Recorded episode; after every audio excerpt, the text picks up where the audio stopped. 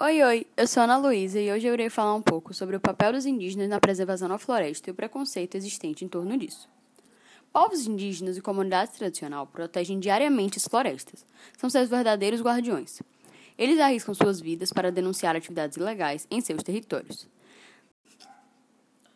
Dados de satélite explicitam que as terras indígenas funcionam como uma barreira ao avanço do desmatamento e de suas trágicas consequências.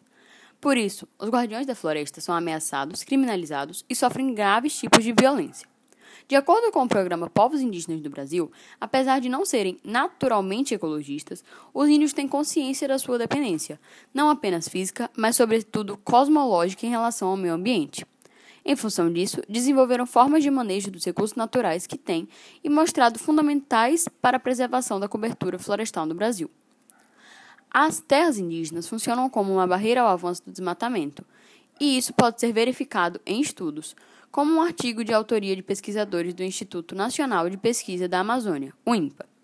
Além disso, a Fundação Nacional do Índio, a FUNAI, disponibiliza em seu site uma série de mapas e dados georreferenciais nos quais é possível observar nitidamente a importância das terras indígenas para a preservação das florestas.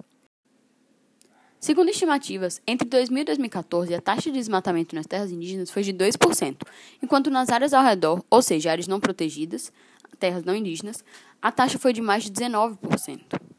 Bem, segundo vários estudos, as terras protegidas e as comunidades indígenas são importantes barreiras para o desmatamento. Por isso, proteger as terras indígenas deveriam ser uma das principais estratégias para pôr no desmatamento da Amazônia. Além disso, áreas naturais protegidas, áreas de conservação privadas, áreas de conservação regional e concessões de ecoturismo também provaram ser mecanismos eficientes para proteger a biodiversidade. E, finalmente, seria importante dar mais impulso aos mecanismos de incentivo econômico na preservação das florestas. É muito importante também que a nossa sociedade conheça a importância da Amazônia e reconheça tudo o que ela pode nos oferecer. Somente com cidadãos mais informados e sensibilizados vamos conseguir maior participação de cada um de nós nesse processo. Somente no Brasil, as terras indígenas têm o potencial de evitar a emissão de quase 40 milhões de toneladas de gás carbônico por ano.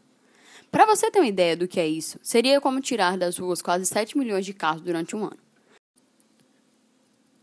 O desmatamento foi reduzido em 75% das regiões que passaram a ser formalmente controladas por índios no Peru. Isso se explica porque os índios têm uma visão mais sistemática e interdependente com a natureza. Muitos vivem nela Então, é isso. Tchau!